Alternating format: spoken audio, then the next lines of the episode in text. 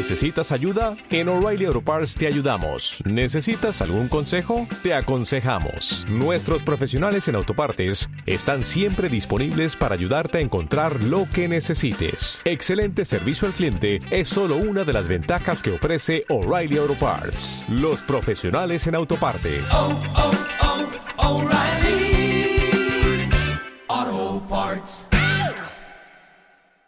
Un 31 de mayo de 1989, Atlético Nacional alcanzaba la gloria continental de la mano de Pacho Maturana, una generación de lujo.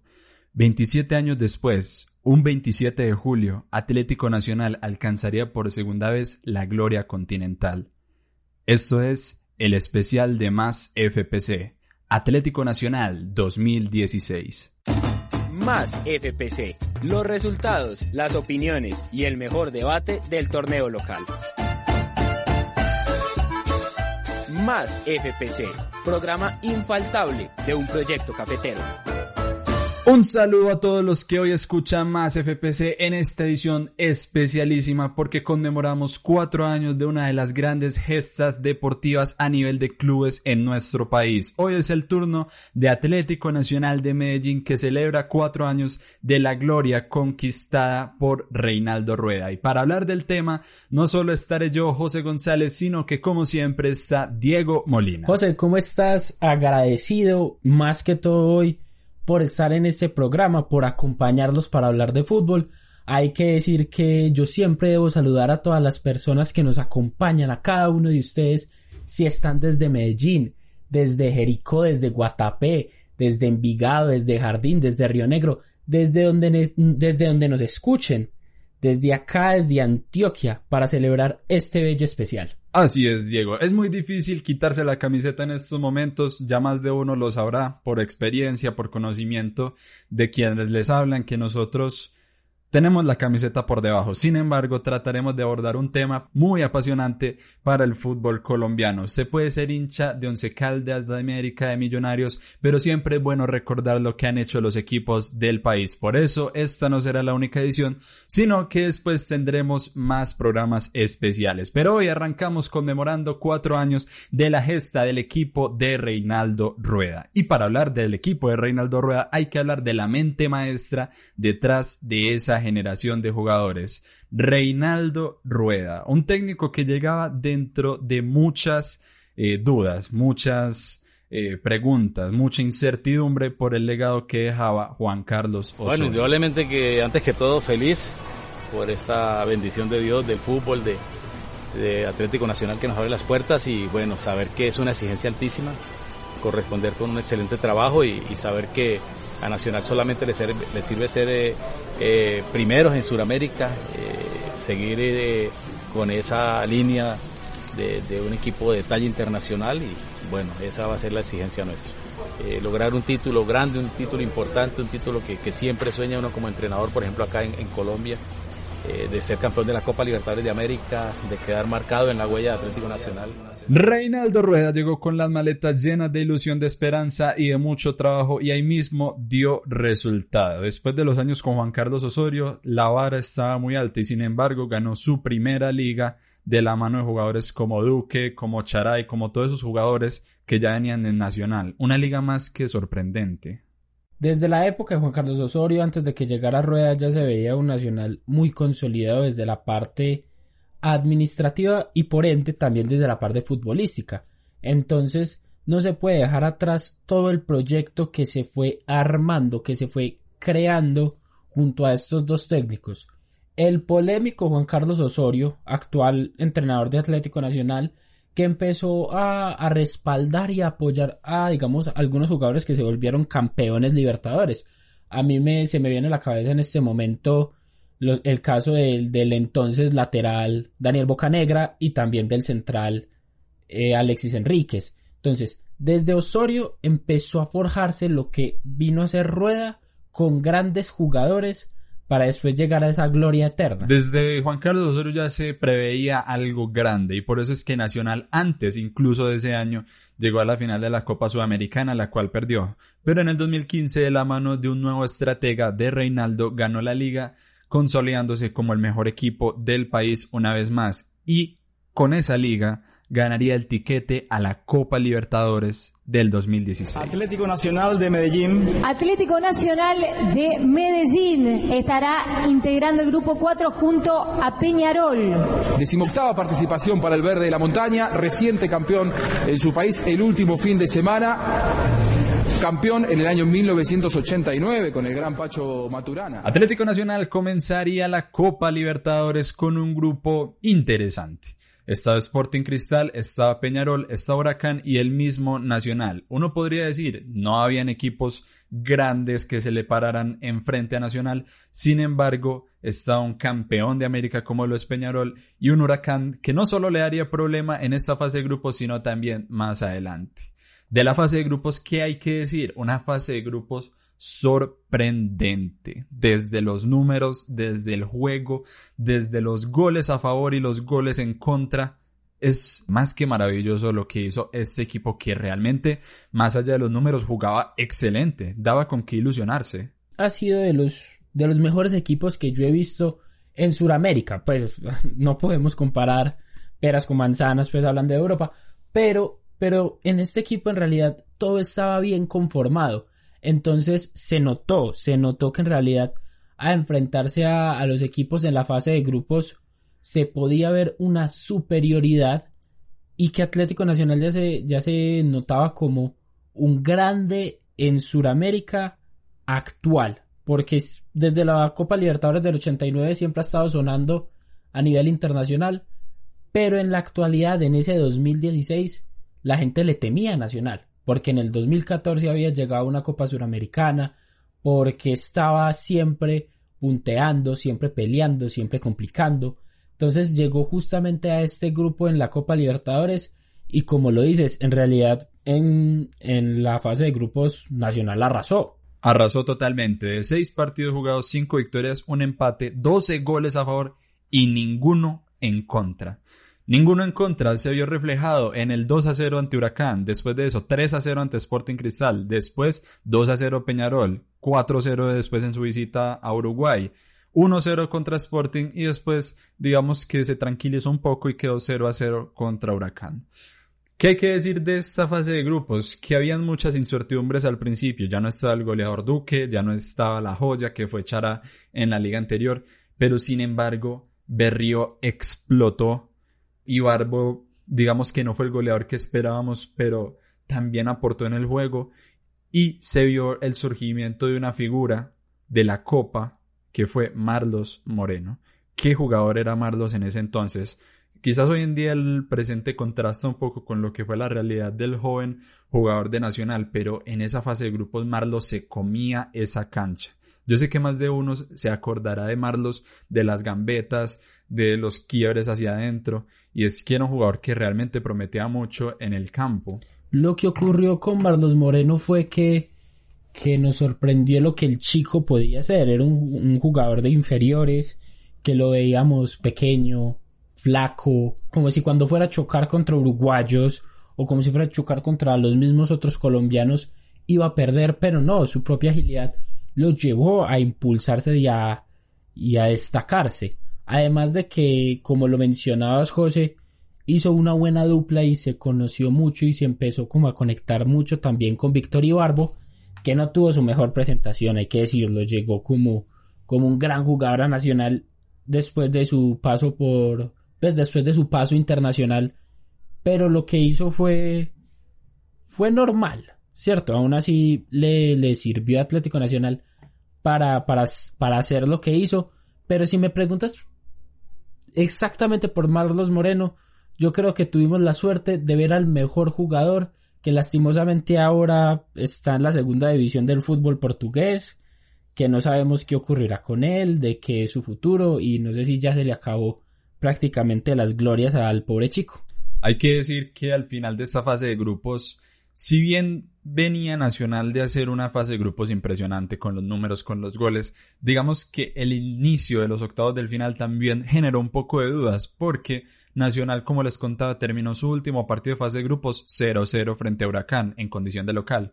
Y después viajó a Argentina donde también quedó 0 a 0. Entonces ya empezaban las dudas. Sin embargo, esto consolidó a Franco Armani como uno de los grandes arqueros de Latinoamérica. Siete partidos sin recibir un solo gol en la Copa Libertadores. Nacional mantuvo su valla invicta y Armani mantuvo su valla invicta, como les decía, en siete partidos y es la cuarta mayor racha en la historia del torneo, junto a los siete duelos que tuvo sin recibir gol San Lorenzo en el 73 y Boca, Estudiantes y Sao Paulo hicieron lo mismo, pero en ocho partidos en sus eh, respectivos años 77, 2009 y 2010. Sin embargo, Armani lo hizo en 7, una gesta que se acabaría el siguiente partido, donde empezaría una de las tantas polémicas que engloba Nacional en esta copa y que sin embargo nos dejó postales para el recuerdo del 4 a 2 de Nacional ante Huracán. Hubo muchas polémicas porque los argentinos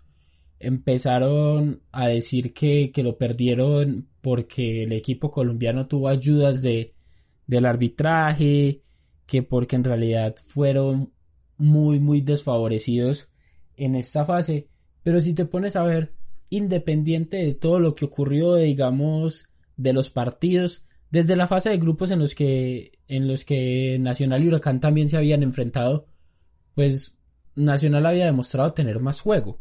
Y al final fueron esas mínimas, esas mínimas cosas, esas mínimas diferencias que hicieron que el equipo de, de Reinaldo Rueda fuera el que pasara a la siguiente instancia. Ahí fue donde se empezaron a, consolidar y empezamos a notar que, que, habían jugadores con el carácter suficiente para, para poder enfrentar un torneo tan difícil como es la Copa Libertadores.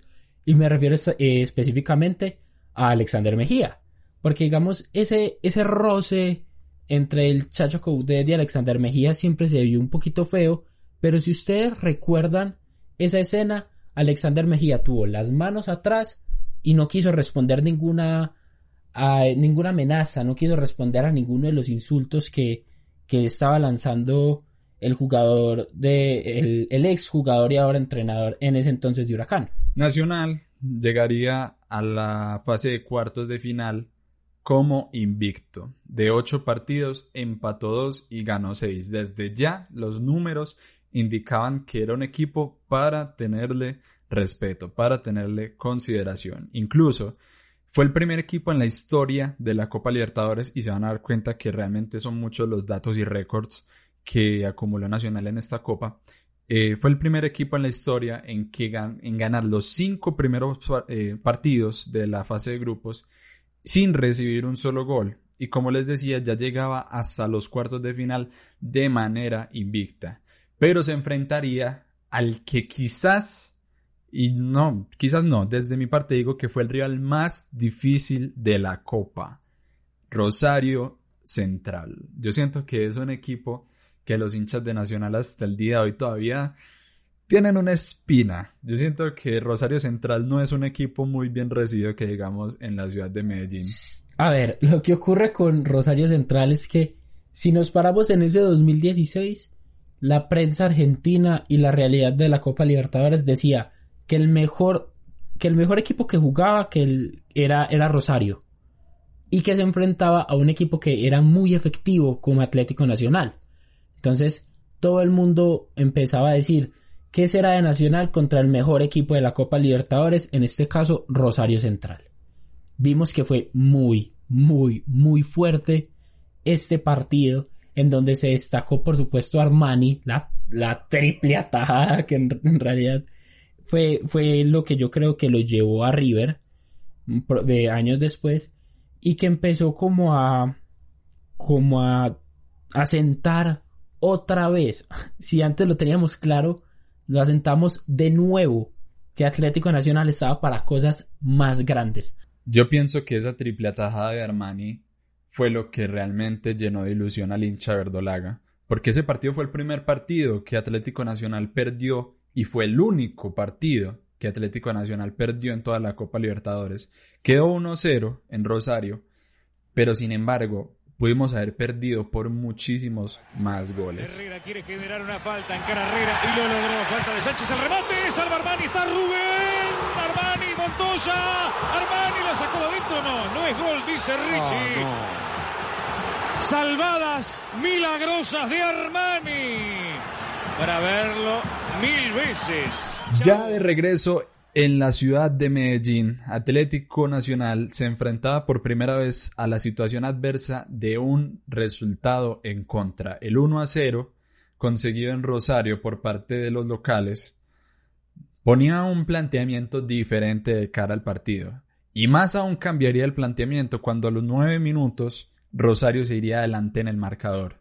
Ya no era solo ganar 2-1, ya no era solo empatar la serie, ya teníamos que meter tres goles, algo que parecía imposible, más aún cuando pasaban los minutos y pasaban los minutos y el primer gol de Nacional vino tan solo al final del primer tiempo. La sensación de irse al entretiempo, sabiendo que había tiempo justamente para dos goles, creo que daba pavor, daba miedo, daba mucho nervio, pero con el gol de guerra en el minuto 50 daba para ilusionarse. Quedaban 40 minutos, pero qué 40 minutos tan sufridos. El primer gol que vino al final del primer tiempo de Magnelli nos hizo como, como descansar un poco, ya que no teníamos todo el, bueno, ya que los jugadores no tenían todo el peso para, para enfrentar y remontar esta serie en solamente un tiempo. Después vimos que el envío anímico de ese primer gol hizo que no se, que no se enfriaran en los 15 minutos de descanso y 5 minutos después llegarían a hacer el segundo gol.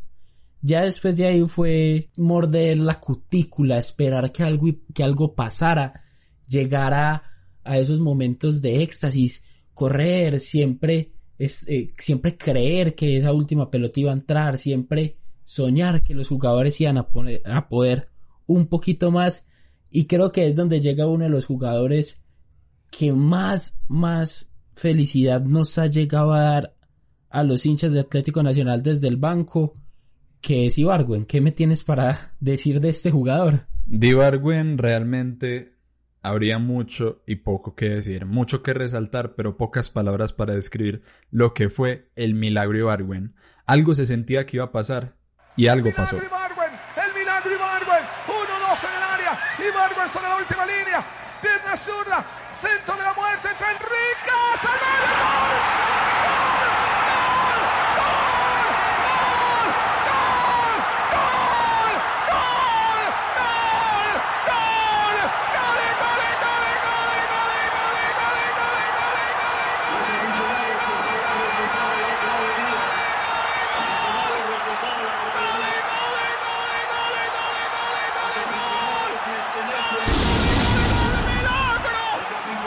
El estallido, el júbilo, el regocijo y las lágrimas invadieron el rostro de todos los hinchas de Nacional que presenciaban el gol de Berrío en el minuto 94.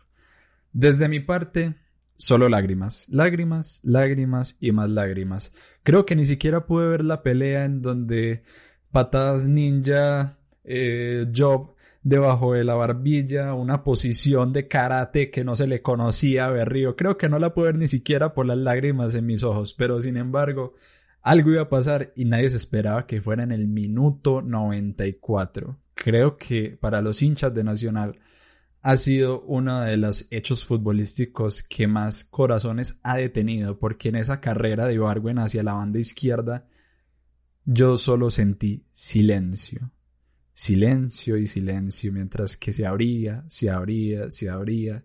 Levanta de pierna izquierda un balón que le pone en la cabeza, en la testa a Enríquez, quien lo baja, remata a Berrío. Y gol de Berrío en el 94. Yo no me acuerdo de ese gol. Porque me pasó exactamente lo mismo que me pasó en 2014 con el gol de James a Uruguay. Y es que yo quedé pasmado. Yo yo estaba con un primo en la casa de él viendo el partido. Cuando, cuando eso ocurre, todos, o sea, toda la gente que estaba conmigo saltó a celebrar y yo simplemente me quedé quieto viendo que habíamos logrado la hazaña de superar a Rosario Central. Entonces eso fue algo impresionante para mí y ya después viendo la jugada vi lo que hizo Ibargüen, el milagro Ibargüen, que, que en realidad me dejó simplemente, no, no tengo más para decir, en realidad fue una obra, una obra de, una obra para todos nosotros los hinchas verdolagas. Realmente, si hay algo para describir la campaña de Nacional en Libertadores, fueron sus momentos. Ya hablamos de la triple ataja de Armani, pero el gol de Berrío en el 94, yo sé que a más de un amante del fútbol, no necesariamente seguidor del Nacional, sé que lo guarda en su memoria como una de las grandes gestas deportivas, sobre todo a nivel local. Y con esa gran gesta deportiva nos íbamos repletos de ilusión a un descanso. Porque este partido fue en mayo y la copa seguía ya en el segundo semestre del año, entonces estaba la incertidumbre de quiénes se iban y quiénes llegaban para encarar la copa. Y se fue Ibarbo y quedaba un cupo libre en la delantera del equipo. Y llegó un jugador de Cortuluá que venía de hacer el récord absoluto en cuanto a goles de torneos cortos, un poco conocido hasta el momento, Miguel Ángel Borja. Miguel Ángel Borja significó más de lo que la gente pudo esperar alguna vez, pudo pensar o pudo idealizar sobre este jugador, ex Santa Fe y ex Cortuluá, como lo veníamos diciendo.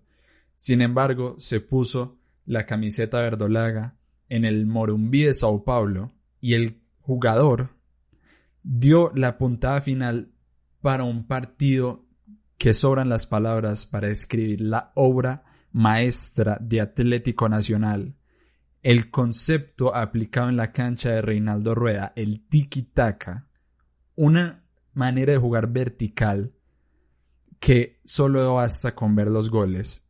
Para mí, en lo personal, ese fue el mejor partido de Nacional en esa copa un estadio repleto, el mítico Morumbí de Sao Paulo y Nacional dio clase de fútbol ese día. Lo que ocurrió con Sao Paulo fue algo impresionante desde la parte futbolística, desde la parte anímica, desde, desde todo lo positivo y analítico que se puede hablar del fútbol de esa época de Atlético Nacional.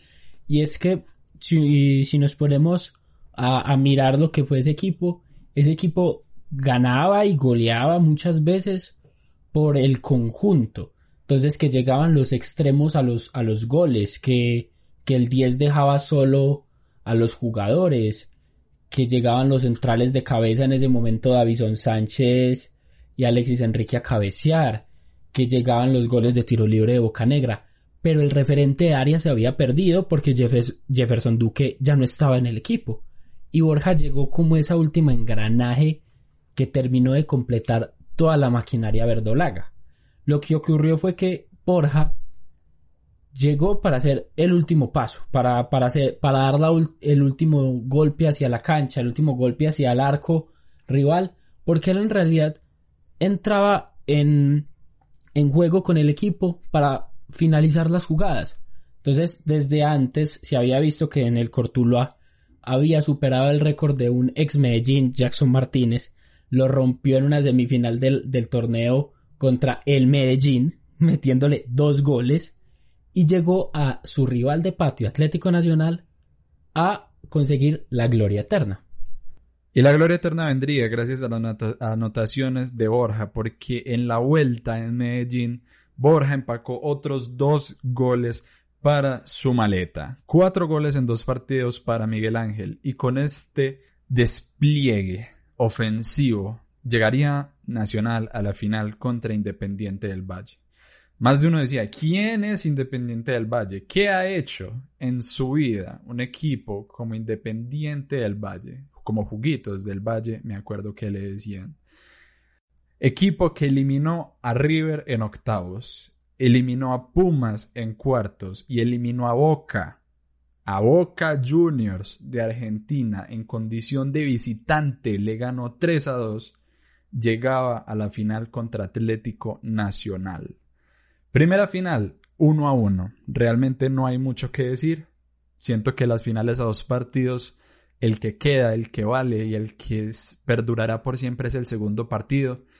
Y siento que Independiente del Valle Atlético Nacional dejaron servida la mesa para que el siguiente partido, el 27 de julio, se diera la final de la Copa Libertadores en todo su esplendor. Un partido quizás no el más vistoso, no el más brillante, pero sin embargo un partido lleno de júbilo y emoción, un júbilo y una emoción que no vivían los hinchas de Atlético Nacional hace casi 30 años, que vio por primera vez la majestuosa Copa Libertadores en suelo antioqueño, en el estadio Atanasio Girardot. Y yo siento que es un partido que ningún hincha de Nacional va a olvidar jamás. Me acuerdo, entre risas, que la primera opción la tuvo Miguel Ángel Borja en los primeros minutos y la mandó pero a las nubes. ¿Te acuerdas, Diego?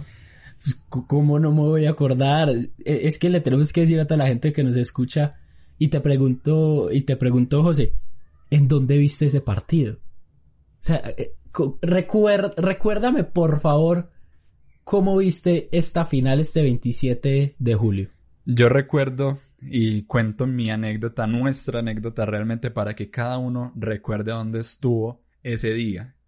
Yo me acuerdo que me encontré con Diego en el Parque del Poblado, uno de los centros eh, sociales más populares de la ciudad de Medellín, alrededor desde las 4 de la tarde más o menos. el partido era como a las 6. Y me acuerdo que estuvimos sentados esperando, comiendo uña y ese parque se llenó, se llenó, se llenó, tanto así que recuerdo que vimos el partido de pie todo el partido y te juro Diego que yo nunca sentí ni una gota de cansancio en las piernas. E, esa noche, esa noche fue muy especial porque recuerdo que llegamos muy temprano cuando nos avisaron que, que iban a poner una pantalla en el parque del poblado y era obvio que la ciudad iba a colapsar por ese partido y llegamos desde muy temprano. Eh, obviamente no les vamos a mentir, pues compramos algunas cervezas, cualquier cosa para poder pasar el tiempo y para poder ver el partido y se llegó la hora del partido. Miguel Ángel Borja, como mencionas, manda el primer balón hacia las nubes y yo debo decir antes que, que cualquier otra cosa y no sé si compartas conmigo esto y es que Independiente del Valle fue un digno rival porque se la puso muy complicada Atlético Nacional, porque el resultado final fue muy justo. Independiente del Valle no es un equipo cualquiera porque está, porque está creando un proyecto a largo plazo muy grande en Ecuador, algo muy digno y muy bueno para, para el fútbol suramericano, o si no que le preguntan a los hinchas del Junior en el 2020. Pero lo que ocurrió después fue simplemente felicidad. Fue simplemente felicidad para, para los hinchas de Atlético Nacional. ¿Cómo vivimos esos últimos minutos de la gloria continental que Atlético Nacional, le voy a decir el dato, se demoró 1919 días en volver a conseguir?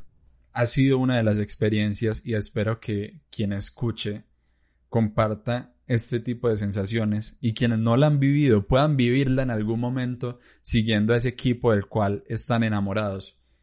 Una de las experiencias más memorables en la vida, poder vivir el sueño continental al lado de los amigos, porque realmente toda la copa parecía un sueño. Los números, las jugadas, ese eh, planteamiento, esa plantilla de jugadores que a medida que se fueron yendo del equipo dolía y dolía y dolía, pero sin embargo queda para el recuerdo que Atlético Nacional en el 2016 fue un equipo demoledor y arrollador en Sudamérica. Fue catalogado como uno de los mejores equipos en el mundo. Dicho año llegó también a la final de la Copa Suramericana de una manera también arrolladora que el destino no quiso que se diera esa final frente a Chapecoense, pero que hubiera sido muy interesante ver lo que podría hacer el Verdolaga, porque realmente venía con ímpetu y un impulso que parecía que se podía comer el mundo entero. Y en la Copa Libertadores así lo hizo. Nacional se comió a todo el mundo. La banda de Armani, de Enríquez, de Davinson, Farid, Bocanegra, Pérez, Mejía, El Lobo Guerra, Magnelli Torres, Marlos Moreno, Berrío, Ibargüen, Borja, todos comandados por Reinaldo Rueda. Un equipo para la historia. Una de las mejores generaciones de futbolistas que ha pisado el suelo colombiano, todos juntados con el son, con el ímpetu y con las ganas de alcanzar la gloria continental.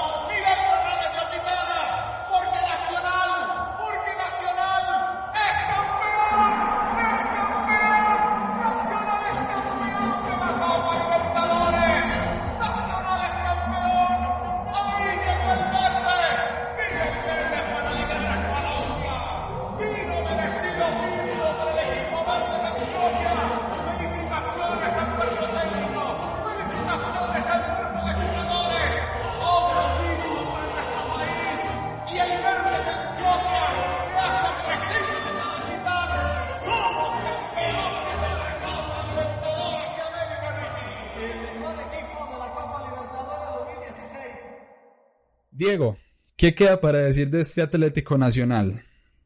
Mm, que gracias. No puedo decir nada más al Atlético Nacional de 2016. Es que en realidad ya es muy difícil volver a decir que un equipo como Nacional juega de la misma manera que llegó a jugar este, este equipo de 2016. A nuestros padres le escuchamos que el equipo del 89 era una maravilla y que los equipos actuales no se le acercaban a la, a la química que tenía ese equipo, a la sinergia que tenía el equipo del 89. Todos hablaban de Lionel, todos hablaban de Higuita, todos hablaban de Andrés Escobar, todos hablaban de todos esos jugadores que le daban, de Alexis García también, de, de esos jugadores que le dieron mucha identidad al equipo. Entonces, en esa época todos decían, nadie va a superar al del 89.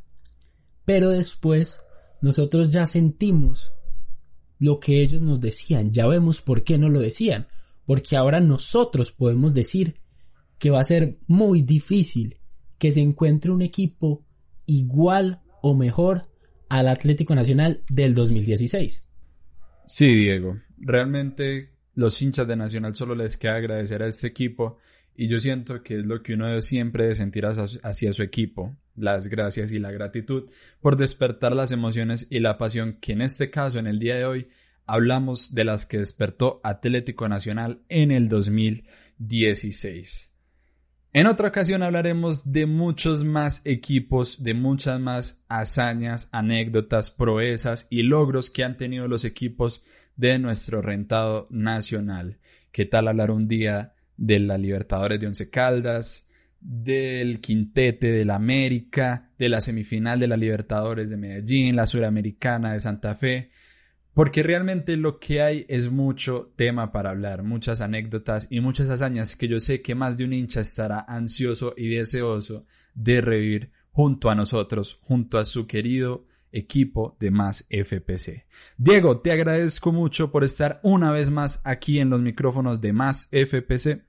No, en serio estoy muy feliz y agradecido contigo también por dejarme estar en estos programas. Y una última cosa pequeñita a cada uno de ustedes, si le recomiendan este programa, háblenle a los otros, a los que les gusta también el fútbol profesional colombiano, para que lo escuchen.